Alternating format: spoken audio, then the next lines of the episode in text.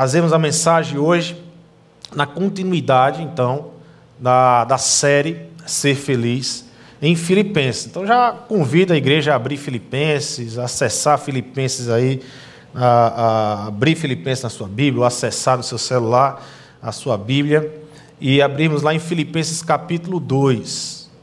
Esse processo aí durante todo esse mês, fevereiro, nós vamos estar vendo aí uma exposição na carta aos, aos Filipenses, meditando e refletindo um pouco nessa carta aos Filipenses, uma carta riquíssima do apóstolo Paulo à igreja de Filipos.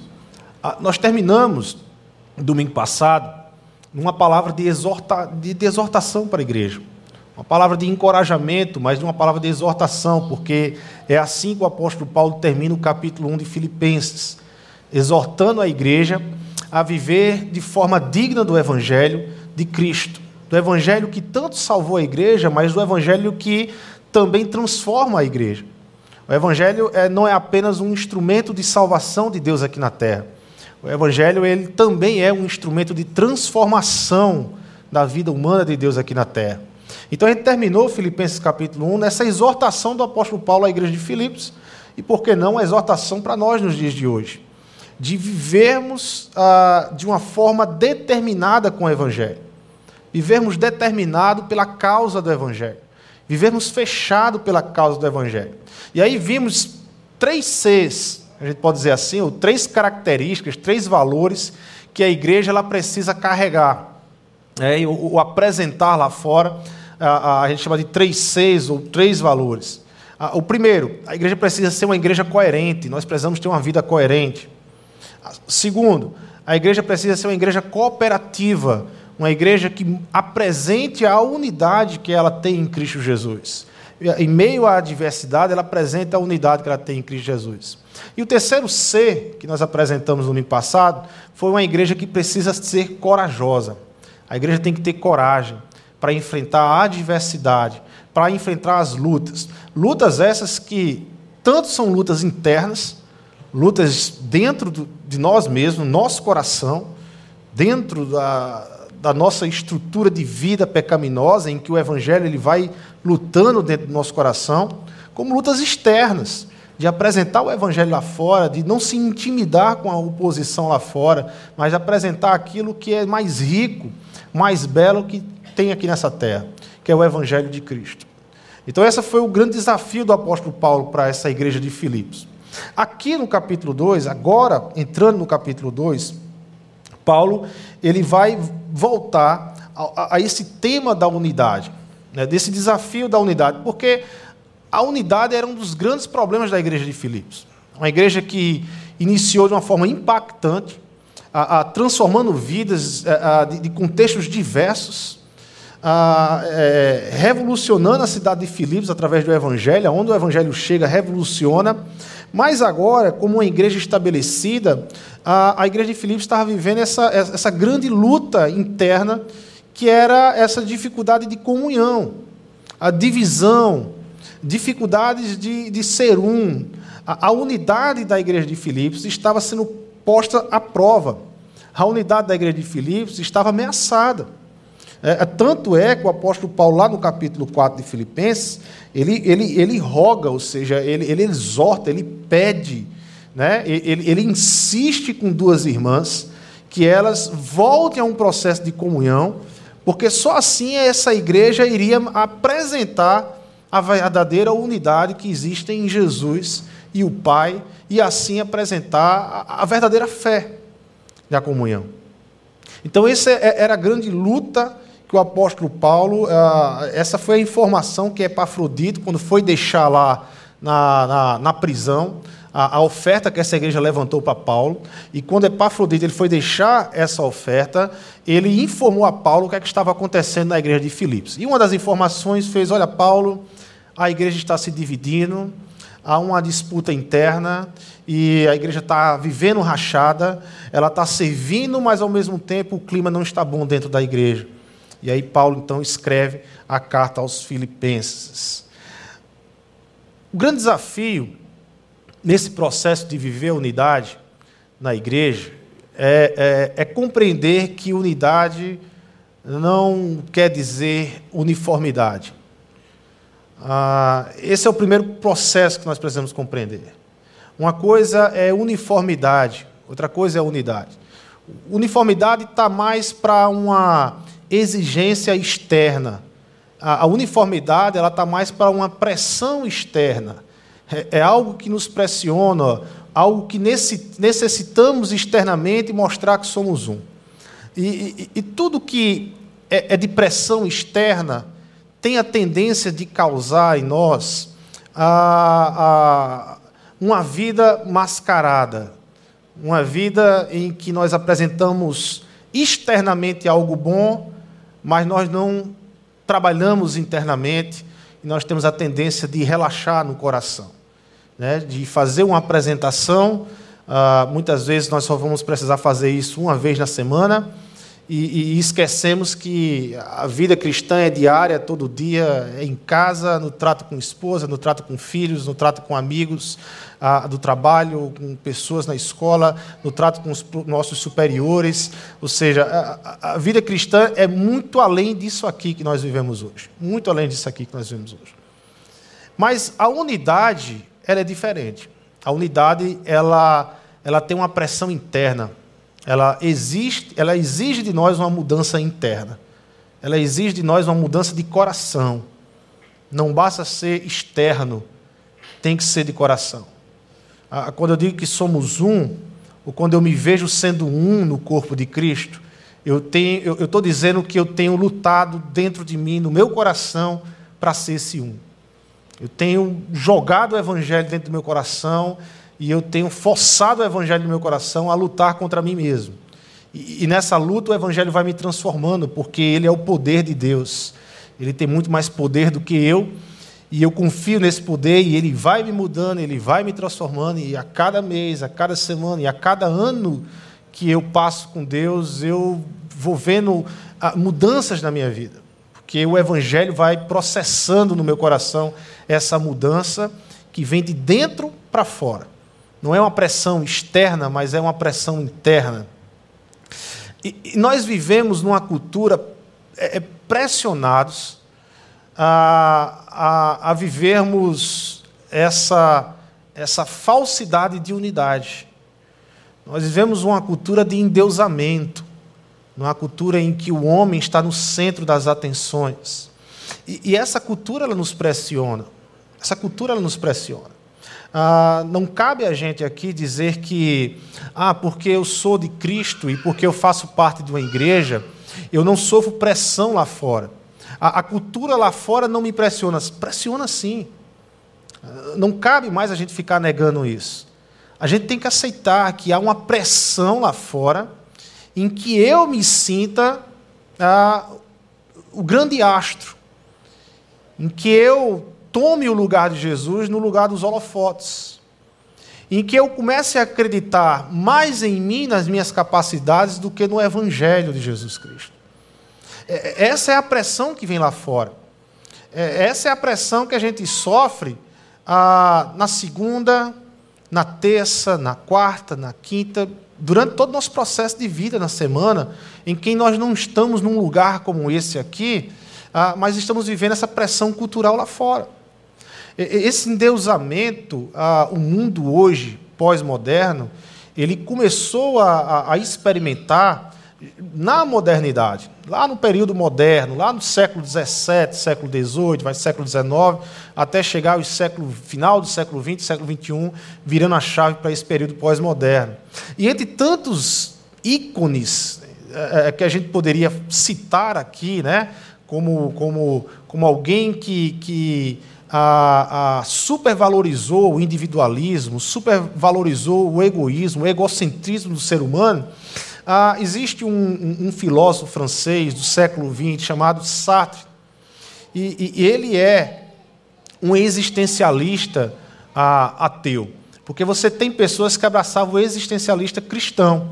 Você tinha existencialistas cristãos, como Kierkegaard, como o, o, o Dostoevsky, como Plante, então, essa turma cristã que acreditava na ideia existencialista, ou seja, que nós é, apesar de que Deus é o nosso Criador, mas nós temos responsabilidade naquilo que fazemos, nós somos responsáveis por aquilo que agimos e que fazemos. Então, essa turma ela dizia que o, o argumento é, principal dessa turma era que a essência ela precede a existência. A, a, a essência precede a existência. E a implicação disso era lógico: existe um Criador. Nada existe sem um Criador. Um martelo, um prego, uma caneta, uma máquina, é, ela existe, mas existe uma essência antes da existência dela. Ou seja, existe um Criador. É, é, ela não está ali por acaso. A caneta ela foi criada por um propósito, para atingir um propósito por uma necessidade, para atingir um propósito. Então, existe um propósito na criação. É, é, assim dizia o existencialista cristão, se defendia o existencialismo cristão. O ateu, o existencialismo ateísta, que um dos grandes defensores foi o Sartre, ele vai dizer que existe um ser que mudou, que inverteu esse processo. Existe um ser que, que a existência precede a essência. Não é mais a essência que precede a existência, mas agora os papéis se inverteram. Era o que Sartre defendia. E quem, quem era esse ser? O ser humano. Então, Sartre dizia que na humanidade a existência precede a, essência. Ou seja, seria o próprio homem o definidor de sua essência e não mais Deus, como advogava o existencialismo cristão. O homem é dono da sua vida. O homem faz o que ele quer. O homem define o que ele quer e ele vai atingir o que ele quer. Não existe mais uma vida, não existe mais algo externo que determine o, pro, o, pro, o propósito desse ser humano, mas agora é o ser humano que determina o seu, próximo propósito, seu próprio propósito. Ou seja, faça o seu caminho, seja livre. Logicamente, a, a, o existencialismo ateu defendia a não existência de Deus, é lógico. Então, faça o seu caminho. E isso, a, a, a, essa ideia, esse pensamento, ela vai se multiplicando na sociedade por várias atitudes e vários tipos de comportamento. E, e, e temos uma, uma sociedade hoje extremamente secularista extremamente secularista, onde a ideia é ser feliz. Ah, ah, não olhe para quem está do seu lado ou não paute a sua vida ah, em, em menção ao outro, não pauta a sua vida pelo outro, faça você. Seja a, a, a sua felicidade. Ande o seu caminho sem olhar para quem está à beira do caminho. O importante é o que você faz, o importante é você. E, e, e essa, é, é, essa, essa impressão do existencialismo ateu, é, essa que, que permeia a cultura nos pressiona, mesmo nós estamos em Cristo, a, a pasme, mas vai existir cristãos que acredita mesmo que a ideia de uma igreja boa é uma igreja que não a incomode. Vai existir pessoas dentro da igreja que para ela a igreja boa é uma igreja que ela vem no domingo, ela se senta lá, ela assiste o culto, ela louva lá, se derrama nos louvores, e depois ela fecha tudo isso aqui e vai para casa, e a partir da casa ela não tem mais nenhum compromisso com a comunidade cristã na qual ela vive, ela não tem mais nenhum compromisso com o evangelho na qual ela professa, e ela vai viver a vida dela. E somente no domingo que vem, no culto, é que ao chegar aqui, ela abre de novo aquela porta do cristianismo dela e ela vive aquela uma hora e meia ou duas horas de culto que ela tem, o cristianismo, mas depois, quando sai e termina o culto, ela volta a fechar essa porta e vai viver a vida dela. Isso é uma cultura, isso é uma pressão cultural que nós vivemos, ah, de abandonar, de abrir mão do evangelho. Ah, por que eu estou dizendo tudo isso? Porque viver a unidade é, é lutar contra nós mesmos é permitir que o Evangelho nos transforme de dentro para fora. Não é fácil, mas não é impossível sermos um. Na verdade, nós nascemos um. Nós nascemos para sermos um. A unidade não, ela, é, ela não é conquistada pela igreja. A igreja ela não conquistou a unidade. A unidade que a igreja tem ela foi conquistada por Jesus Cristo na cruz do Calvário. O que cabe à igreja agora é manter-se a unidade, é manter-se um com o seu irmão, é, é, é sermos um, é, é, é, é lutarmos para nos mantermos juntos, unidos. E quando eu digo juntos, unidos, não é apenas a ideia de, de, de estar aqui em corpo presente, mas a ideia de ter a mesma, o mesmo foco, de lutarmos pela mesma causa, de vivermos pelo mesmo Evangelho, de sermos transformados pelo mesmo Evangelho e sermos um no Espírito e vivermos essa mesma causa, que é de testemunhar o Evangelho lá fora. Essa é a nossa grande luta de vivermos essa unidade. O pensamento de Sartre não é novo. Talvez seja novo para quem não conhece a Bíblia. Talvez seja novo para quem não tem a história do ser humano.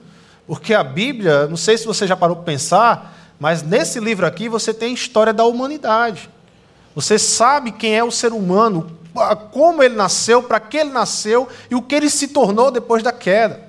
A, a, a, na verdade, Sartre, sem saber, por não conhecer as Escrituras, mas ele estava sendo muito coerente com as Escrituras, porque a, ideia de Sartre ela é muito mais antiga. A ideia de Sartre é a ideia adâmica.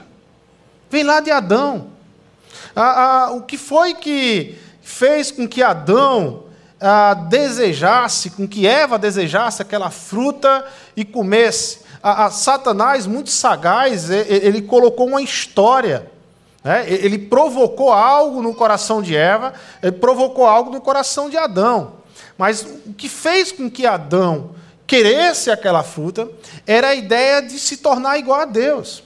Era a ideia de agora poder construir seus próprios conceitos morais sua própria ética de vida, seu próprio caminho. Ah, eu posso construir o meu caminho. Eu, se eu comer essa fruta aqui do bem e do mal, eu, eu posso construir a minha própria moralidade, a minha própria ética. Eu não vou precisar mais ter um Deus, a, a, um ser externo que determine para onde eu vou. Agora eu vou determinar o meu caminho, eu vou determinar a minha vida. E, e isso provocou em Adão e provocou em Eva o, o desejo de tomar aquele fruto. O desejo, ou seja, muito antes de consumir o pecado, no coração já havia o desejo para o pecado e o desejo para buscar os seus próprios caminhos. Portanto, essa ideia do homem viver e fazer seu próprio caminho não é uma ideia de Sartre. Ah, ele estava apenas reproduzindo uma ideia que está lá em Gênesis capítulo 3 mesmo sem saber as escrituras, é o que ele estava produzindo. Mas aí, aí vem Cristo Jesus. E aí vem a ação de Deus na terra. E Deus muda tudo isso. Em Cristo, Deus agora religa o homem a Deus. Em Cristo, Deus agora, a, a, aquele homem que estava morto espiritualmente para Deus, agora ele vivifica espiritualmente, ele verdadeiramente passa a ter vida. E ele começa então, através de um processo do, do, do, da sua conversão e através de um processo de santificação, ele começa a ampliar, a conhecer ele mesmo, a conhecer a vida, a conhecer o propósito da vida a partir de Deus. A, a conhecer a perspectiva de vida, não mais a partir dos homens, porque todos os homens são criaturas. Todos os homens a, a, a, têm uma tentativa de interpretar sua existência, mas é só tentativa. Aquele que tem a informação verdadeira, aquele que tem a informação real da existência humana, é Deus. Por quê? Porque Deus é o Criador.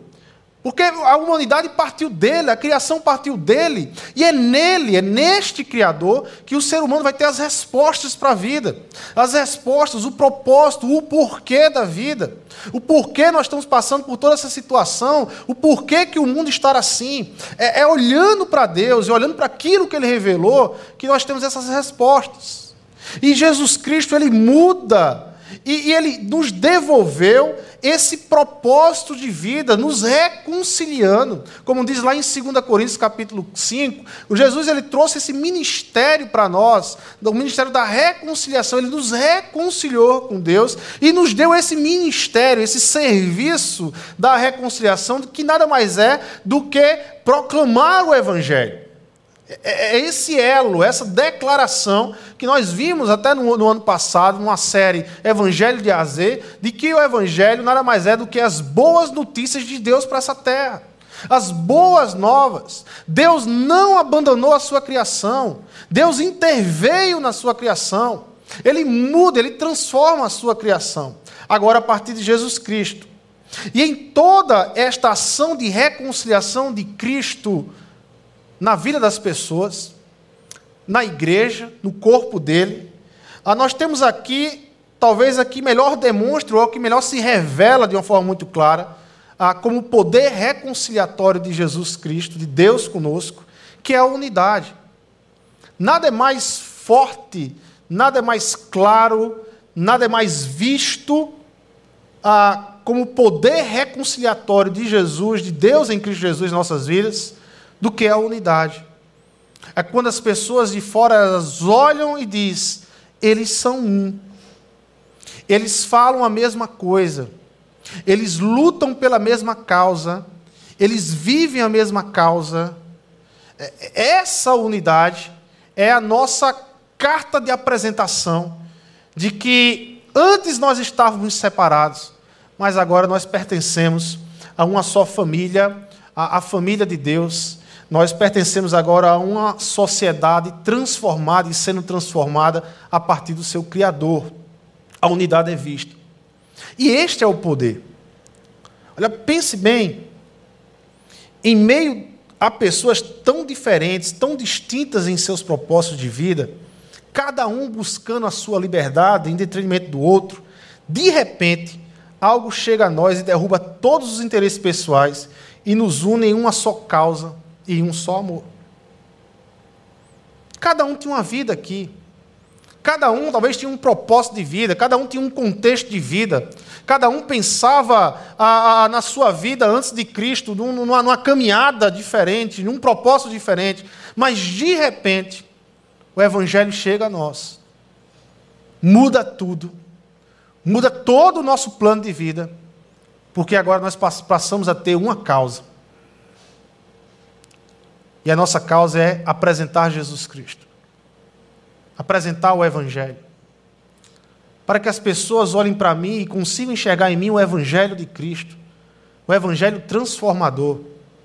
E é interessante porque a, a ideia do Evangelho transformador é, é, a ideia de que nós não estamos perfeitos.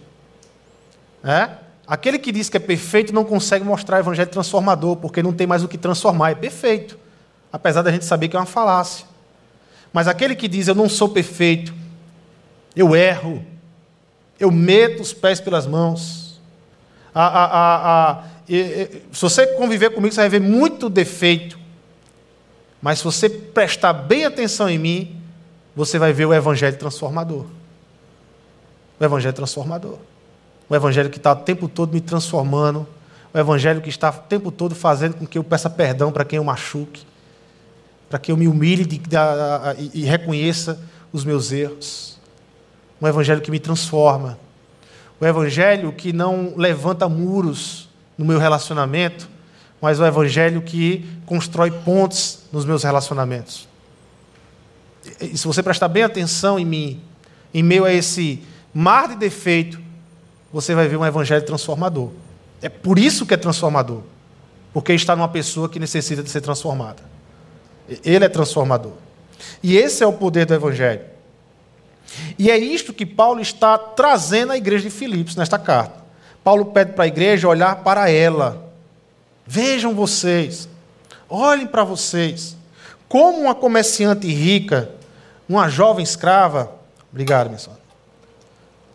Uma jovem escrava e um carcereiro iriam se tornar um de verdade, isto é, um em espírito e em amor. Como é que pessoas tão distintas iriam se tornar um agora? A resposta é através de uma vida determinada por meio da experiência da salvação em Cristo e vivenciando dia a dia pelo poder transformador do Evangelho junto ao Espírito Santo. Dia a dia eles vivenciavam essa transformação. Se tivermos a determinação do capítulo 1 de Filipenses, não teremos tanta dificuldade de vivermos a submissão do capítulo 2. Porque esse é o tema central do capítulo 2. Vida submissa. Vida submissa. O que, o, o que esta determinação resulta? O que é que uma vida determinada em viver de modo digno do Evangelho, do capítulo 1, onde Paulo ele é muito enfático no capítulo 1, é muito forte o capítulo 1. A, a, ele chama a igreja a essa vida determinada. O que é que isso resulta? Resulta numa vida submissa. Resulta em humildade. Resulta em pessoas quebrantadas diante de Deus. Pessoas que vivem o temor a Deus. E aqui temor não é medo, né? Talvez muitos aqui já escutaram, essa palavra. Ah, vivam o temor de Deus. A Bíblia é, é, é cheia desse, desse princípio. A igreja precisa viver o temor de Deus, mas temor não é medo. Temor na Bíblia tem a ver com reverência. Temor da Bíblia tem a ver com reverência. Tem uma história ah, de, uma, de uma igreja que ia para um retiro e era como se fosse uma fazenda esse retiro. E nessa fazenda tinha uma, umas cabras e essas cabras é, elas tinham uma, uma, uma, não sei se era uma doença, mas elas tinham uma atitude é, é, estranha. Se você botar no YouTube, você vai. Acho que vai ter esse vídeo ainda. As pessoas chegam perto da cabra e se fizer qualquer zoada ou espanto, elas desmaiam. E depois acordam.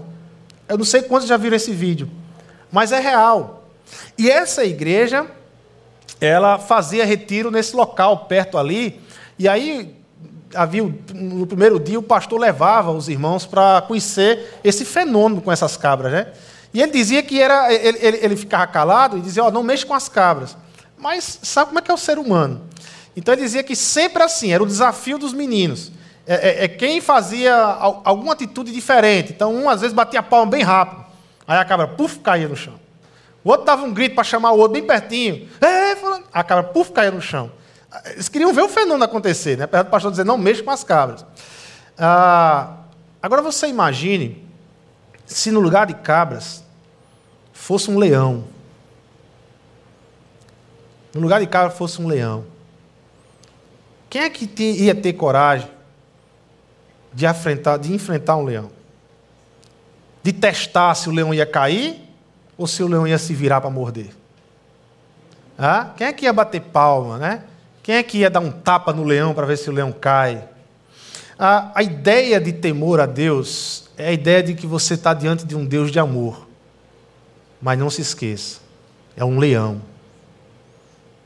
É um leão. Ele tem todo o poder no mundo. A nossa vida está nas mãos dele. E esse é o nosso Deus. Quando a Bíblia fala de temer a Deus, é essa reverência. Eu sei que Deus me ama, eu estou envolvido nesse amor, mas eu nunca vou esquecer quem Deus é e quem eu sou. Eu sou servo, Deus é Senhor. Eu sou criatura, Deus é Criador. Eu não me sustento, Deus é que sustenta a minha vida. É essa reverência, esse temor que a Bíblia nos envolve. E depois de apresentar esse temor, né, esse impacto que é o capítulo 1 de Filipenses, Paulo, então, ele vai apresentar no capítulo 2 o que esse temor, o que essa determinação de viver o Evangelho, porque tememos a Deus, ah, o que é que isso resulta? Resulta em vida submissa. Olha no capítulo 2, nós vamos ler do 1 ao 11, do verso 1 ao 11. Se por estarmos em Cristo nós temos alguma motivação, alguma exortação de amor, alguma comunhão no Espírito, alguma profunda afeição e compaixão, completem a minha alegria, tendo o mesmo modo de pensar, o mesmo amor, um só espírito e uma só atitude. Nada façam por ambição egoísta ou por vaidade, mas humildemente considerem os outros superiores a si mesmos. Cada um cuide não somente dos seus interesses, mas, mas também dos interesses dos outros. seja a atitude de vocês a mesma de Cristo Jesus, que, embora sendo Deus, não considerou que o ser igual a Deus era algo a que devia apegar-se, mas esvaziou-se a si mesmo, vindo a ser servo, tornando-se semelhante aos homens, e sendo encontrado em forma humana, humilhou-se a si mesmo e foi obediente até a morte e morte de cruz. Por isso Deus o exaltou à mais alta posição e lhe deu o nome que está acima de todo nome, para que ao nome de Jesus se dobre todo o joelho, nos céus, na terra e debaixo da terra, e toda língua confesse que Jesus Cristo é o Senhor, para a glória de Deus Pai. Que características, que características tem uma igreja que, que, que vive a submissão? O que características tem um discípulo que vive sobre o impacto da submissão? Que vive a submissão em suas vidas? Que características essas pessoas apresentam lá fora, nas suas famílias, ah, na sua, no seu trabalho? Ah, na escola, no seu estudo. Que características são essas? O verso 1 ao 4 nos leva à compreensão do quanto é importante uma vida submissa no desenvolvimento da unidade da igreja. Ah, ah, perceba, se por estarmos em Cristo nós temos alguma motivação, ah, Paulo já começa dizendo: olha, estar em Cristo é o fundamento de ser igreja. Ah, ninguém vivencia igreja, ninguém é igreja se não estiver em Cristo. E Cristo é a ligação. Cristo é o que nos faz sermos igreja. A, a igreja é, é, pode ser chamada de família de Deus. Igreja pode ser chamada de filhos de Deus. Mas para sermos chamados filhos de Deus, para sermos chamados ou encontramos como família de Deus, ah, o básico é estarmos em Cristo. O básico é entender quem é Jesus, o que ele fez por mim, o que, o que foi conquistado na cruz do Calvário e o que foi conquistado na minha vida na ressurreição. É compreender o Evangelho. Ah, não é apenas ouvir o Evangelho, mas compreender o Evangelho está fundamentado em Jesus Cristo. Então eu posso ter minhas crises de fé, eu posso ter as minhas dúvidas, as minhas faltas de compreensão, mas o meu fundamento, aquilo que me salva, aquilo que me liga a Deus, aquilo que me liga à vida eterna, Jesus Cristo, eu não tenho dúvida quem Ele é, eu não tenho dúvida o que é que Ele fez por mim, eu não tenho dúvida o que eu conquistei em Cristo Jesus. O que eu recebo de herança em Cristo Jesus, isso eu não tenho dúvida. As minhas dúvidas são outras, são, são, podem ser várias. Podem ser crise de fé, resultado de um momento, de uma circunstância que eu estou passando, de uma luta que eu estou passando, de uma dificuldade que eu estou passando, mas eu não tenho dúvidas em quem é Jesus. Mas preste atenção: estar em Cristo Jesus resulta a um apelo de vida. É, é, Paulo está apelando a Filipenses. Paulo está pedindo para essa igreja é, refletir. Parem um pouco com a vida que vocês estão. Parem as atividades que vocês estão fazendo. Deixem de ser ativistas e, e, e pensa na implicação de uma vida com Jesus Cristo. E aí Paulo traz implicações. Ó, se por estarmos em Cristo nós temos alguma motivação, claro. É, é, Jesus é toda a motivação das nossas vidas. Jesus é o motivo de nós estarmos aqui. É o motivo da nossa salvação. Ele é o fundamento. Na verdade, não se constrói nenhum edifício na caminhada cristã se o fundamento não for Jesus Cristo. Já diz o apóstolo Paulo lá em 1 Coríntios capítulo 3. Ah, não há outro fundamento. Se alguém lançar outro fundamento, não é evangelho, não é cristão. Só existe um fundamento. Agora Paulo vai dizer, olha, agora sobre o fundamento, tem gente que levanta boas obras e tem gente que levanta más obras. Mas o fundamento só existe um: Jesus. Jesus Cristo. Então, esse fundamento nos motiva o quê? A amar mais, a vivermos a comunhão no Espírito, a afeição e a compaixão. Ah, ele completa a minha alegria tendo o mesmo modo de pensar, o mesmo amor, um só espírito, uma só atitude. Uma só atitude. Cristianismo não é filosofia. Talvez você já ouviu falar de filosofia de vida. A filosofia está muito na implicação do pensar, na construção da ideia, na construção dos porquês. O cristianismo exige atitude. Cristianismo exige vida. A, a, todo o pensar cristão, todo pensar, todo conceito cristão tem que desembocar na vida, na prática, nos relacionamentos. Nos relacionamentos transformados. Se o que eu conheço de Cristo, se o que eu conheço do Evangelho, se o que eu conheço da palavra não tem mudado os meus relacionamentos, não tem transformado a minha vida na prática, eu preciso repensar tudo isso. Até que ponto o cristianismo tem sido prático na minha vida? Até que ponto Jesus, conhecer essa figura histórica maravilhosa, de repente tem na minha vida, Jesus tem sido apenas isso uma figura histórica maravilhosa que fala de amor. Para muitos, Jesus é isso. Só que para a igreja, Jesus é Deus. Jesus é Senhor.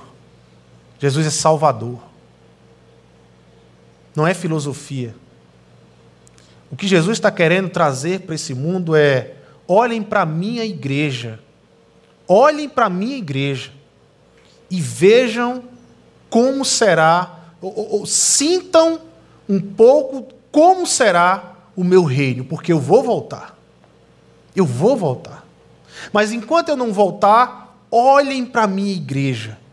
Olhem para a minha igreja e percebam que existe um Criador, um Senhor, um Deus que reina e que muda e que transforma a vida. Olha para a minha igreja. Vejam a humanidade diferente. Olhem para a minha igreja. É, é esse o recado que o Evangelho traz quando transforma nossas vidas. Nesse processo de transformação. Nós estamos o tempo todo dando um recado para o mundo aí fora. Uma mensagem o tempo todo. Existe uma humanidade melhor do que essa.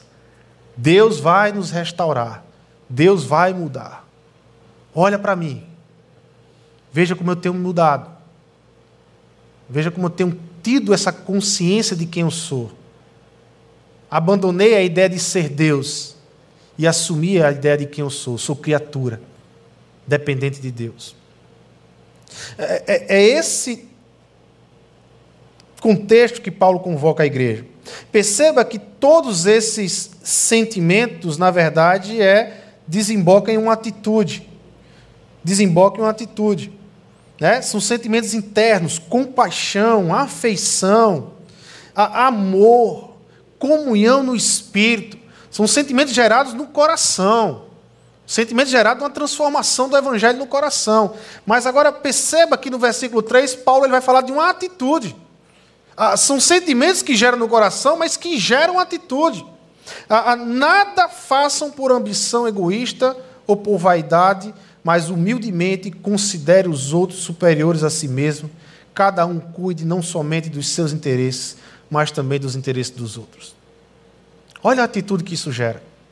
Quando o evangelho ele é levado em consideração, quando Cristo é levado em consideração em nossas vidas, ele gera atitude de humildade, de submissão, de eu poder olhar para qualquer irmão meu e dizer: é mais digno de honra tem muito o que me ensinar e me ensina mesmo.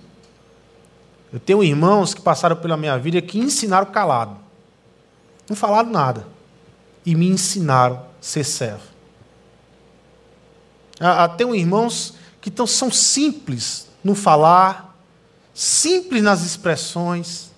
Ah, ah, não é nenhum erudito, mas que impactou a minha vida na ideia de confiar em Deus, de fé, pessoas de fé, pessoas que tiveram a vida transformada, que eu acompanhei desde o dia que chegou na igreja ao dia que eu saí lá da igreja, na Igreja Batista Cristã. E, e, essas pessoas eu vi que Deus fez com ele, e, e, e sem trazer nenhuma palavra grandiosa de sabedoria, mas sendo até como um apóstolo Paulo mesmo, me ensinou muito, mas muito mesmo, muito mesmo. Olhar para o irmão, você tem muito que me ensinar. A, a, a toda a honra, olhar para o outro, eu não estou só. Eu não estou só. Eu não estou só. E aí, a partir do verso 5, Paulo ele traz o nosso maior exemplo. Nosso maior exemplo de humildade é Jesus Cristo. É, nós somos fundamentados nele. E é em Jesus que nós precisamos olhar. Nos versos 5, 6, que, embora sendo Deus, não considerou que o ser igual a Deus era algo a que devia pegar-se. Seja a atitude de vocês a mesma de Cristo Jesus. O verso 5 começa chamando a igreja a olhar para o nosso maior exemplo, Jesus Cristo. Aqui a ideia de sentimento de Cristo está referindo-se à sua atitude. A, a, seja a atitude de vocês a mesma de Cristo Jesus. Em algumas versões é tenha o mesmo sentimento. Mas a ideia de sentimento aí é a ideia de atitude. Por isso que eu gosto mais da versão da NVI, já traz a, a ideia explícita. Seja a atitude de vocês a mesma de Cristo Jesus. Não é apenas o ensino, não é filosofia, mas é a atitude. É a mudança de comportamento. A mesma que Jesus Cristo teve. E, e que mudança foi essa? Que atitude foi essa de Jesus Cristo? Que mudança foi essa? Que exemplo foi esse? Olha o versículo 6. Aqui, embora sendo Deus, não considerou que o ser igual a Deus era algo que devia apegar-se. Esse versículo remete à eternidade passada. Esse versículo 6 aqui nos remete à eternidade passada. A uma eternidade que aconteceu antes da encarnação. Antes da encarnação. É, é isso que o apóstolo Paulo está falando. Olha, antes da encarnação, Jesus Cristo ele é o próprio Deus. Ele é Deus. É, é preciso ter consciência de quem é Jesus. A, a, quem é Jesus? Ele é Deus. Deus, Deus, em sua glória. Outros textos vão colaborar para isso. Lá João capítulo 1, nos primeiros versículos, Colossenses 1,15, Hebreus capítulo 1, do 1 ao 3, são textos que vão falar e apresentar Jesus como Deus. Jesus é Deus. Sem dúvida, como Deus, Jesus não precisava de coisa alguma. Ele não precisava de coisa alguma. Tinha toda a glória e louvor dos céus e junto ao Pai e ao Espírito Santo reinava sobre o universo. Jesus não precisava de nada, não havia nenhuma necessidade que Jesus tivesse. Ele, ele, ele é totalmente satisfeito, porque ele é Deus. Ele vivia a perfeita comunhão da Trindade, com o Pai e com o Espírito Santo, uma, uma comunhão de honra, de amor mútuo um com o outro. Mas o que Filipenses 2,6 está nos dizendo é uma declaração extraordinária. Nos fala que Jesus não considerava sendo Deus, não ter nada que se apegar egoisticamente ou em algumas Bíblias por usurpação. O que Filipenses 2,6 nos diz é que a visão de Jesus do mundo, a sua atitude, a forma com que ele vê o mundo, era de preocupação abnegada pelos outros. Há, há uma atitude que diz: não posso guardar meus privilégios para mim mesmo, devo usá-los para beneficiar a outros e a fim de fazê-lo colocarei esses privilégios de lado e pagarei o preço necessário. Essa é a atitude de Jesus. É isso que Paulo está nos revelando. Ele não precisava, ele não necessitava, mas a verdade é que ele fez. A verdade é que ele fez. A verdade é que quando ele olhou para nós, ele olhou para os seus atributos e disse: ah, ah, Eu vou encarnar eu vou resgatá-los. Eu vou pagar o preço necessário do resgate desses daqui. Eu vou restaurá-los. Eu vou entregar, Pai, ao Senhor como o Senhor os criou. Podemos aqui fazer um comparativo da atitude de Jesus com Adão.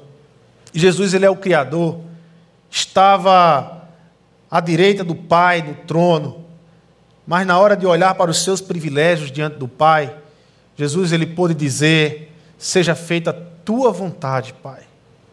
A vontade de Deus. Ao contrário de Adão e Eva, que tinha todos os privilégios no Éden, todos os privilégios no jardim, mas quando foram confrontados por Satanás sobre os seus privilégios, eles preferiram dizer: Seja feita a minha vontade. O termo outro aqui é a palavra-chave do cristão que exercita a submissão. Outro é a palavra-chave do cristão que exercita a submissão. Ah, eu sou submissa a Deus? É. Quanto é que você olha para o outro? O quanto é que você faz ao outro? O quanto é que você abre mão dos seus direitos para fazer o outro? O quanto é que você abre mão do seu tempo, do seu precioso tempo, para dar atenção ao outro? Porque não existe exemplo maior do que o que nosso Senhor Jesus fez. Jesus ele não abriu mão dos seus atributos, ele não deixou de ter os seus atributos, porque senão ele deixaria de ser Deus. E a gente precisa entender isso porque ah, esse texto aqui causou uma grande heresia no meio cristão que chamara kenosis, que é que, que defendia que Jesus ele perdeu os atributos de Deus. Não, o texto não está dizendo isso. O texto está dizendo que Jesus ele abriu mão. O texto está dizendo que Jesus deixou de utilizar os atributos de Deus. Ele decidiu deliberadamente não se utilizar dos atributos de Deus e encarnou, tomou para si uma nova natureza, agora humana, 100% homem no seu, no, no seu limite físico. Jesus cansava, Jesus tinha fome, a, a, Jesus estava cansado, Jesus andava, Jesus a, era, era, era humilhado, Jesus era julgado pelos homens. ele, ele decidiu tomar essa natureza. Definitivamente ele decidiu ser homem, sendo Deus nunca deixou de ser Deus. Ele abriu mão de usar os atributos. E aí você pode dizer, mas quando a gente lê os evangelhos, a gente vê Jesus acalmando as tempestades. Né? A gente vê Jesus trazendo Lázaro de volta. Ah, isso aí não é um, um atributo ah, divino, uma ação divina, mas como diz Atos, toda a ação de Jesus Cristo na terra foi feita pelo poder do Espírito Santo que habitava nele. Ele em si, como segunda pessoa da Trindade, ele abdicou de usar os seus atributos. Teve uma vida totalmente submissa ao Pai e usada pelo Espírito Santo de Deus. Usada pelo Espírito Santo de Deus. Então, a primeira característica de alguém que vive submissão, ela ela abre mão, ela abre mão de si para olhar para os outros. Ela olha mais para os outros. Não adianta eu dizer, ah, eu tenho submissão a Deus, eu sou submisso a Deus. A pergunta é: o quanto é que você olha para o outro? O quanto é que você faz ao outro? Não adianta declarar que você é submisso a Deus, se você vive no seu mundinho egoísta. Isso aí é falácia. A verdade é o quanto você vive para o próximo. Segunda característica de uma vida, de uma igreja e de uma vida submissão, ela serve. Ela serve. Olha, mais esvaziou-se, versículo 7, mais esvaziou-se a si mesmo, vindo a ser servo, tornando-se semelhante aos homens. Pensar no outro em sentido abstrato não vale. Devemos considerar a essência do verdadeiro serviço. Certa vez, um filósofo de uma forma brilhante, falou sobre a educação de filhos. Mas depois ele abandonou lá e largou os filhos. O que eu quero dizer com isso? É que quando Paulo diz que Jesus, ele nos amou, quando Paulo ele diz que Jesus, ele não tomou por usurpação ser igual a Deus, gerou uma atitude. Jesus não ficou só no pensamento, gerou uma ação. A, a que ação é essa? Ele tomou a forma de servo. Ele veio ao mundo a ser homem, a se tornar um ser humano e a servir, a servir a todos, todos, a servir os intelectuais, a servir as prostitutas, a servir os pecadores, a servir os religiosos, a servir os doentes. Jesus veio decidido a servir, ele tomou a forma de servo, que é o apóstolo Paulo está dizendo.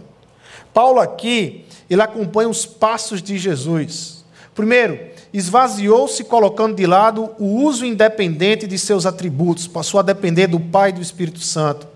Segundo, tornou-se humano, permanente em um corpo físico e sem pecado. Terceiro, usou esse corpo para ser servo. E quarto, levou esse corpo à cruz e morreu voluntariamente. Que graça maravilhosa nós temos em Jesus Cristo. Que exemplo maravilhoso de vida nós temos em Jesus Cristo. Jesus ele veio algumas vezes no Antigo Testamento. Em algumas passagens do Antigo Testamento que nós vemos a presença de Jesus Cristo. A Gênesis capítulo 18 é uma dessas passagens. Mas agora era diferente. Ele se uniu permanentemente conosco tomou nossa humanidade para si e humilhou-se com o objetivo de nos exaltar diante do Pai. Você sabe que exemplo é esse, irmãos? Pararam para refletir sobre isso.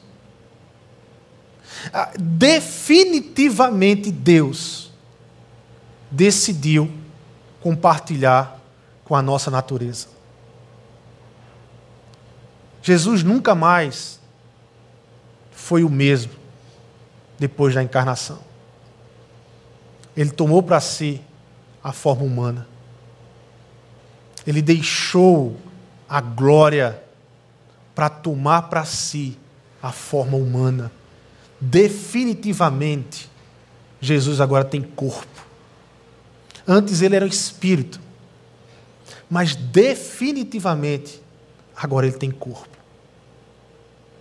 Nunca mais Jesus é o mesmo. Nunca mais, depois da encarnação. E sabe por tudo isso, o que mais me constrange é porque Jesus ele veio para nos exaltar diante do Pai. Jesus ele queria nos restaurar diante do Pai. Servir no reino tem esta motivação. Eu quero servir para ver quem eu sirvo melhor do que está. Jesus, quando ele veio ser servo, ele veio para nos posicionar em lugares melhores. Quando eu sirvo um irmão, quando eu sirvo a uma pessoa lá fora, a minha motivação é: eu quero te colocar em lugares melhores. Eu quero apresentar você melhor.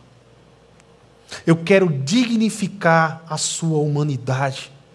Talvez você nem saiba, mas você é um ser humano, criatura de Deus, especial em toda a criação do nosso Criador. É essa a nossa motivação. Tem que ser essa a nossa motivação como igreja. Ah, quando eu sirvo lá fora, qual é a minha motivação? A minha motivação é que aquela pessoa que eu sirvo, ela se coloque em lugares melhores do que eu. A minha motivação é de exaltar, de dignificar a humanidade daquela de quem eu sirvo. Sacrificar. O serviço é o segundo sinal da submissão. Há uma história do presidente Lincoln, que foi um presidente que marcou a história dos Estados Unidos. E tem uma história sobre ele, sobre um, um supremo general, a, a, que era o, cargo maior do exército de Lincoln, naquela guerra civil nos Estados Unidos. E tem uma história interessante de Lincoln, e é um presidente que, se você for ver a história dos Estados Unidos, talvez seja aquele que mais marcou a história dos presidentes nos Estados Unidos. Ah, e disse que ele, com esse general, é, era considerado, esse general era considerado pela população uma espécie do jovem Napoleão, né? Era George B. E o sobrenome agora não me lembro mais. Mas ele era muito considerado e muito popular, esse general. Mas, de fato, parece que o general não era muito ativo. Né? Não era muito de, de, a coisa rápida, né? mas não era, não era muito ativo. E algumas, alguns erros de batalha, de guerra, e Lincoln decidiu visitar esse general na casa dele para ter uma conversa com ele e foi lá com os dois assessores. Chegando na casa do general, descobriu que o general estava num casamento e ficou esperando ele na casa lá do general. Quando esse general chegou do casamento, ele subiu direto para os seus aposentos e passou-se um tempo, demorou, e Lincoln chamou o, escravo, o servo, e disse: oh, vá lá, né, ver. E aí depois o escravo voltou e disse: Olha, ele está dormindo. E aí os assessores de Lincoln disseram: Olha, isso não pode, isso é um desrespeito. E aí Lincoln diz: Olha, agora não é hora para arrogância, para detalhes de quem tem força de personalidade aqui ah, eu sou capaz de segurar as rédeas do cavalo do meu general, se para isso eu tiver de vencer a, a guerra. Né? Lincoln marcou a história como presidente dos Estados Unidos porque foi um presidente que serviu muito. Foi um presidente que olhava para a sua nação e olhava para essa nação e dizia: eles são superiores a mim. Eu estou aqui para servir a eles. Eu preciso servir melhor, eu preciso servir mais a eles. A igreja de Cristo foi trazida aqui para a Terra para trazer esse impacto de serviço. Esse impacto de serviço. Acredito que hoje a gente precisa servir mais, impactar mais, amar mais. Mas existe um terceiro ponto ah, de uma igreja submissa ou de uma vida submissa. Uma vida submissa, ela se sacrifica. Uma segunda, a terceira característica é de sacrifício. Olhando para Jesus, versículo 8, e sendo encontrado em forma humana, humilhou-se a si mesmo e foi obediente até a morte e morte de cruz. Jesus viveu sua vida de servo até a morte e morte de cruz. Jesus não morreu como um Marte, Jesus morreu como um Salvador. Se o nosso Senhor Jesus Cristo, que se apresenta e vive uma forma de servo, servindo, se o nosso Senhor Jesus Cristo ele veio servir, como deverá ser o nosso estilo de vida? Se o estilo de vida de Jesus aquilo que ele escolheu foi de servo, como é que deve ser o estilo de vida daqueles que são discípulos de Jesus Cristo? O que deve pautar nossos relacionamentos?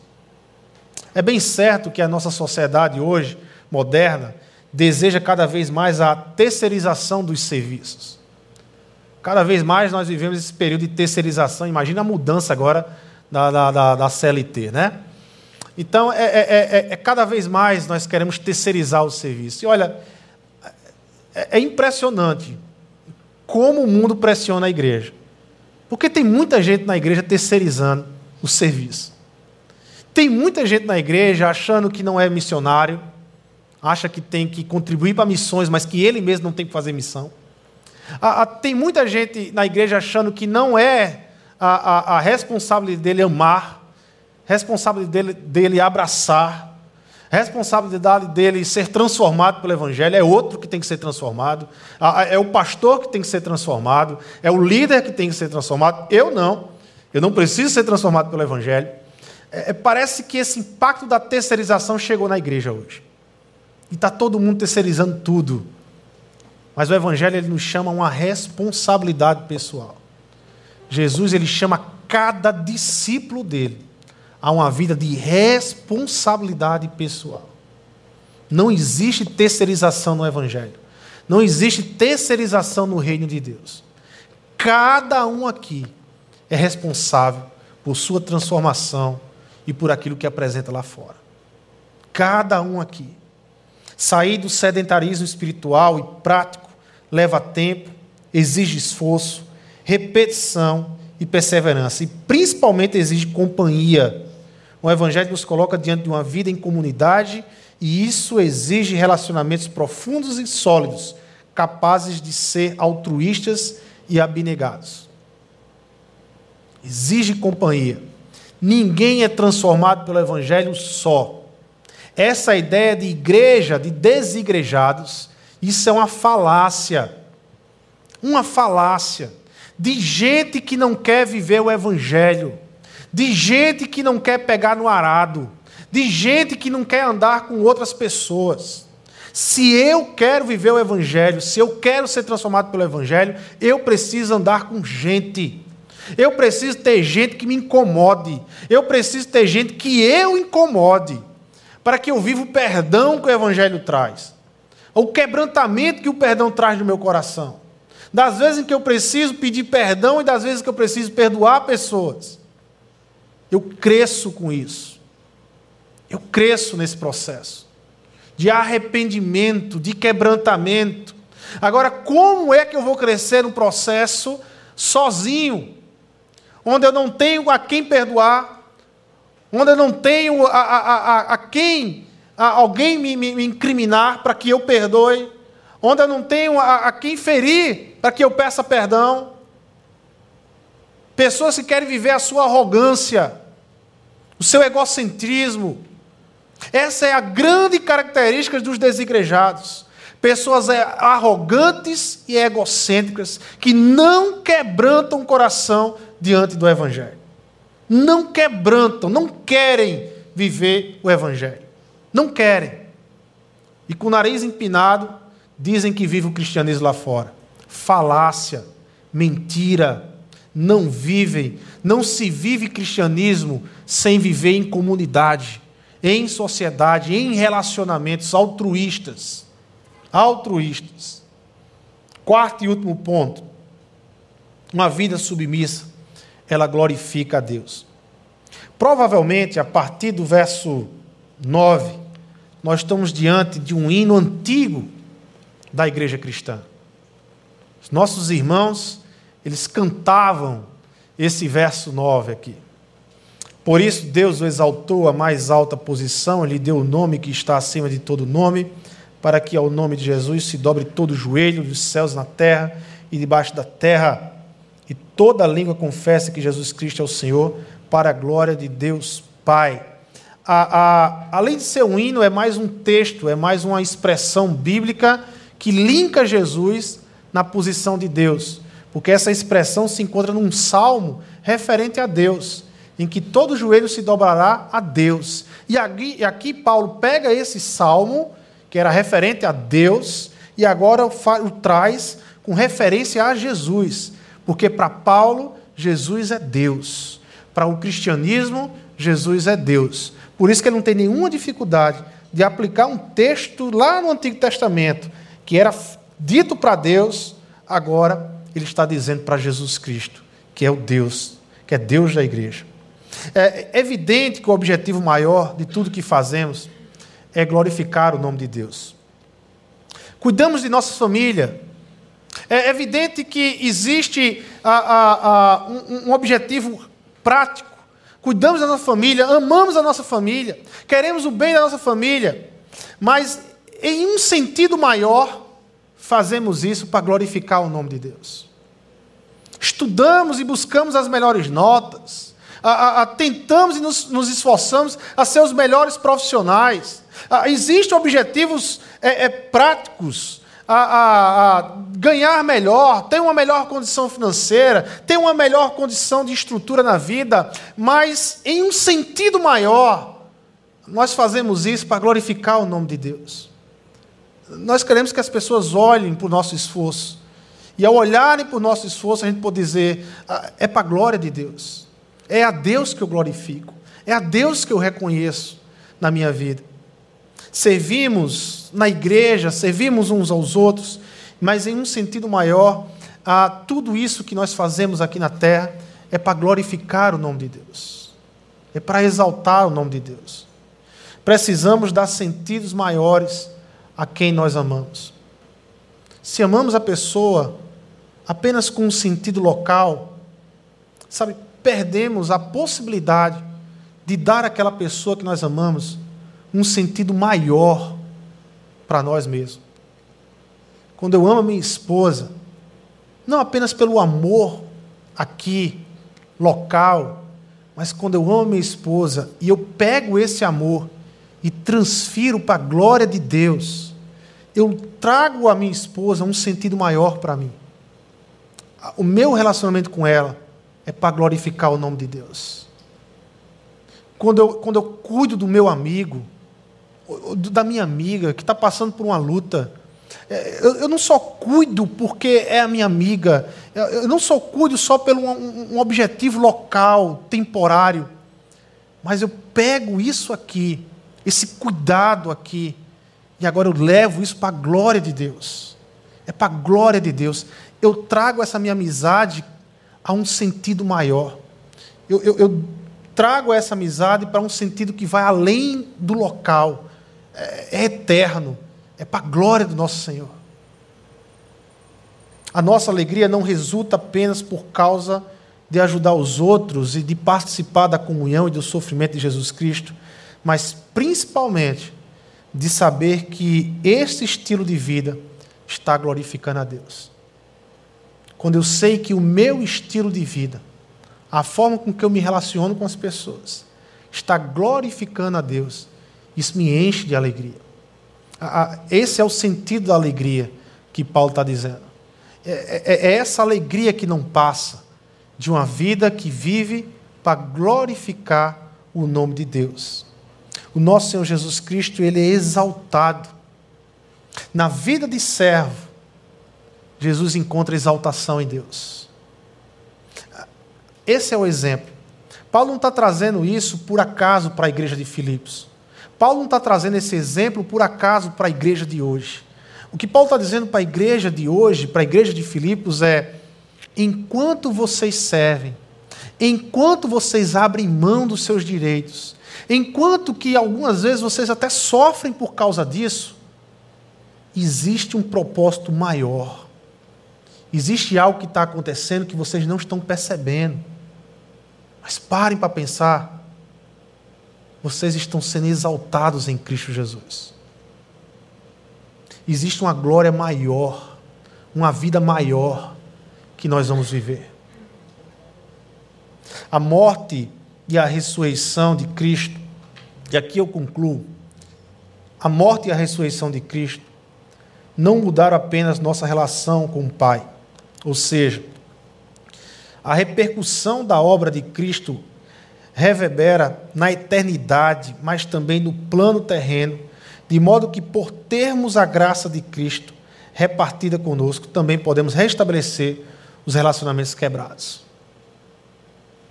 A nossa ligação com Jesus Cristo. Nós podemos restabelecer os nossos relacionamentos.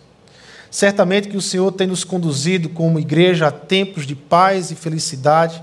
Entretanto, neste caminho se faz necessário liberar perdão, reatar relações quebradas e, principalmente, sermos capazes de amar em semelhança ao amor de Cristo por nós.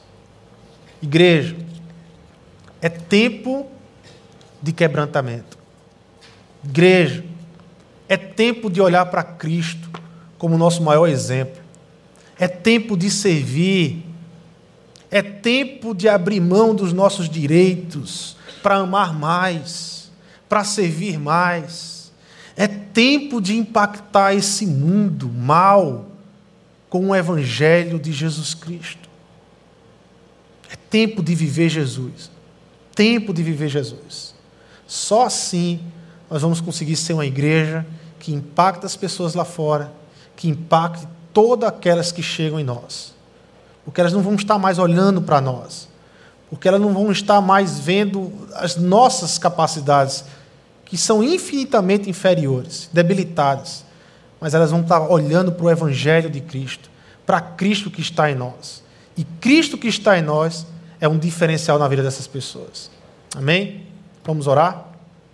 Senhor Deus e Pai, nós queremos te agradecer Senhor, pela tua palavra uh, e pelo grande desafio que o Senhor nos trouxe de olharmos para o Senhor, olharmos para o Senhor, termos o nosso Senhor como esse grande exemplo, grande exemplo de vida de submissão.